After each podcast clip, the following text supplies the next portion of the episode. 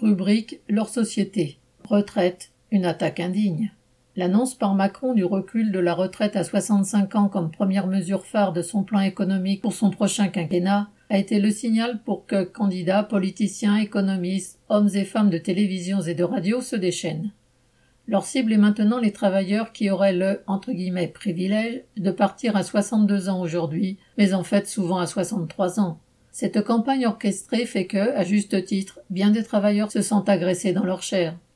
Comme si cela ne suffisait pas, Macron et ses porte-voix tiennent à ajouter entre guillemets. Oui, mais il y aura la garantie pour toute personne qui aura toutes ces années de cotisation, donc 45 ans, de toucher 1000 euros, soit près de 30 fois moins que le SMIG. Aucune honte chez ces gens qui gagnent au moins 10 ou 20 fois plus, sans parler de ceux qui sont classés dans les grandes fortunes. Aujourd'hui, bien des travailleurs arrivent à la retraite sans emploi, soit comme chômeurs, bien souvent au RSA, avec un nombre d'années de cotisation insuffisant pour leur retraite à taux plein, soit comme handicapés, même pas reconnus comme handicapés du travail. La situation des travailleurs arrivant à la retraite n'a cessé de se dégrader. Ceux venant du secteur privé qui partent à l'âge légal de 62 ans ont pendant trois ans une retenue de 10% sur leur retraite complémentaire. Les pensions de retraite ont été totalement bloquées pendant des années et la loi a même prévu d'en limiter encore la revalorisation.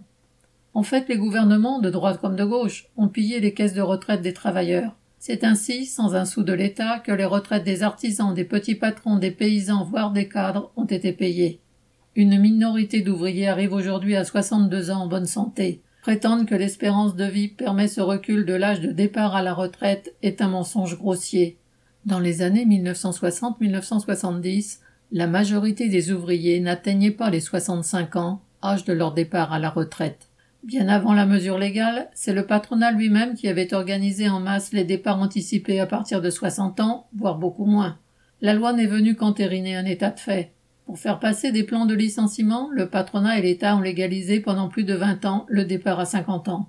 Aujourd'hui, alors que les cadences sont encore accélérées, que les maladies musculo-squelettiques ont explosé, touchant des ouvrières et des ouvriers âgés de 30 ans, vouloir les faire tenir jusqu'à 65 ans est indigne.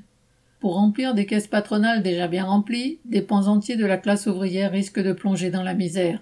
Face à cela, les travailleurs ont le droit et le devoir de réclamer leur dû, celui que réclamaient il y a déjà plus de cent ans des militants ouvriers dignes de ce nom.